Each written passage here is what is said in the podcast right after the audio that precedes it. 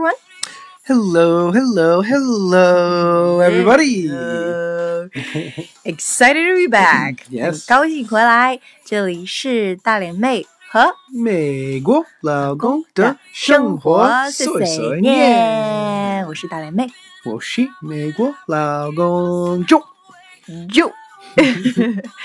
so we came back from China last week. Yes. No, two. Uh, uh, last month. yeah, I'm sorry. last- Yeah. Yeah, four weeks ago. 嗯哼，呃，上个月呢从中国回来，所以呢这这个节目呢，今天呢就来讲一讲，呃，Joe 对中国的首次印象。当然，他这次回国的话，回中国不是第一次，但是呢，呃，因为上次刚回中国，所以想借此机会聊一聊他第一次去中国的时候的。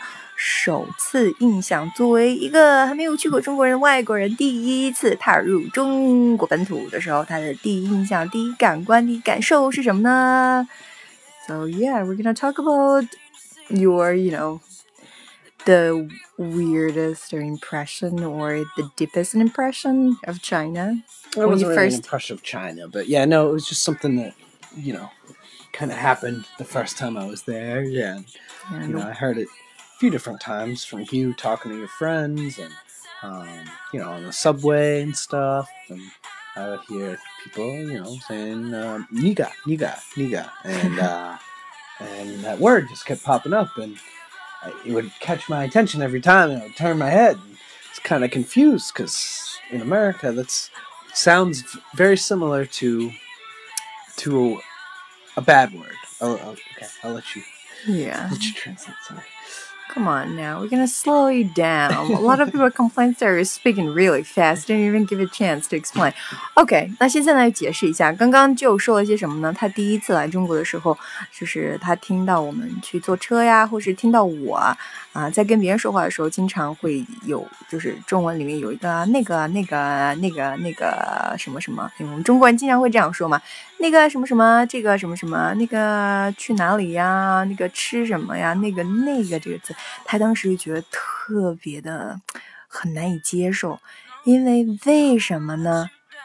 为什么这个那个这个词引发了一个外国人这么强烈的反感呢？可以说是反感呢。So why why got you like It really？ sounds very similar to a pretty racist word in the U.S. Uh, 嗯 a pretty racist word against um, you know black people in the U.S. So every time I heard it, I just kind of, you know, like what, what, what? Why are they saying that? Yeah.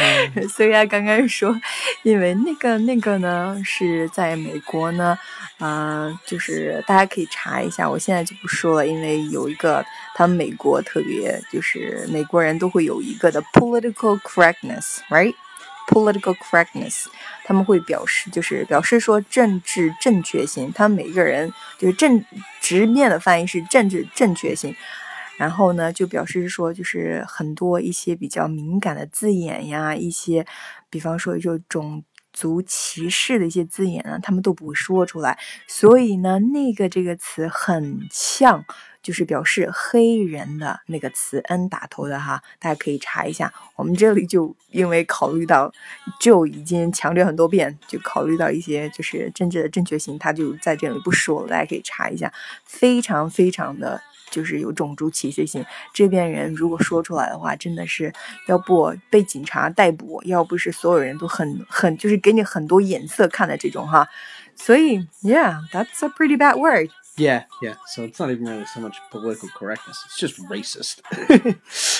political correctness would be like, okay, for a while, uh, I think you weren't supposed to call um, them black people. It was supposed to Mhm. be African American was the politically correct term. I don't know Mhm. which what is now anymore, but so this is kind of worst level Dude, this of is uh, yeah. That other word is, is The just racist. straight racist. That's Mhm. not accepted anywhere for any reason. So yeah, it just would always catch my attention when I heard it. So 嗯哼，所以对这是就第一次的到中国的时候，第一次就这个东西的话，就是呃，对他印象最深的 一个东西，就是我们中国人的一个，就是说这个这个那个那个那个那个就很尴尬的一个词啊，就他会认为美国人会认为很有种族歧视性的一个词。 所以 check it out. What's that word stands for and what exactly is the word? And yeah, basically that's that's it. Mm-hmm. So yeah. yeah, thank you for listening. 所以嗯、呃，感谢收听，一定要 check out 我们的。 嗯微信公众号哦叫纽约新青年纽约新青年里面有更多更精彩的节目还有我们节目的更新都会有在里面。锁定纽约新青年锁定大脸妹和美国老公的生活碎碎念。我们下次节目不见不散哦拜。Everybody. 拜。再见。Just keep coming around. Hey